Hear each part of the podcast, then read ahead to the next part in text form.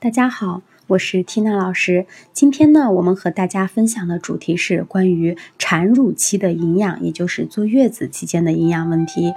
那么，我为什么我们要去强调产后饮食的重要性呢？这不仅仅是要补充产妇在怀孕期间和分娩过程中的能量消耗，更重要的是我们要保证足够的营养，使母体能够分娩出足呃比较充足的乳汁来哺育婴儿。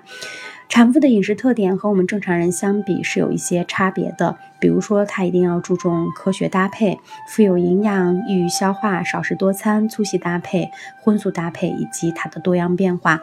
首先第一点呢，就是我们一定要去参加呃增加产妇每天的餐次。我们正常人一天大概是三餐，那么产妇呢大概一天是在五餐到六餐，也就是三餐加两点，或者是三餐加三点。嗯，这样呢，不仅有利于食物的消化吸收，也可以保证充足的营养。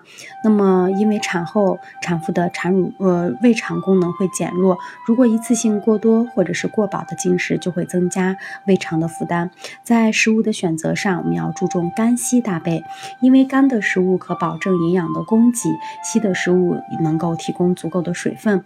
特别是在产后的一二天，应该多用流质食物，比如说各种营养汤类。有利于补充水分，有利于下奶，还可以防止便秘。但是我们在饮用白开水的时候，一定要做到适量，不能不饮，也不能饮得过多。嗯，其次呢是产妇的月子餐要荤素搭配，避免偏食，因为不同的食物所含的营养是不一样的。产后身体恢复及哺乳。总体上来说，它是需要产热高的食物，或者是高蛋白的食物，也需要高纤维素的食物，比如说各种蔬菜，它中间会含有纤维素，能够促进肠蠕动，促进消化，防止便秘。因此，荤素搭配有利于营养素的摄入，也有利于营养素在人体中的吸收，还能够促进妈妈的食欲，防止疾病的发生。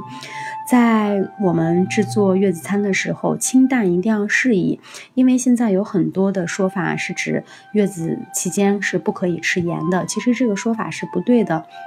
我们讲产妇并不是说不能吃盐，而是要少吃盐。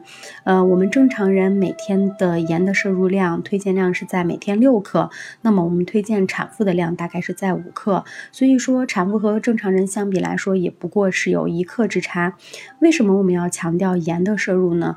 我们来想一想，从现实的角度出发，妈妈每天要吃六次，呃，六次的饭，如果饭味都是没有任何味道。的话，那么他的食欲又怎么能保证呢？如果没有食欲的话，又怎么去谈，嗯，一个呃妈妈母乳的母乳营养的一个全面性？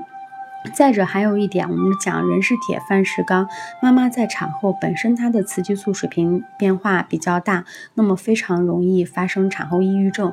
如果她的身体很疲劳，照看孩子又没有。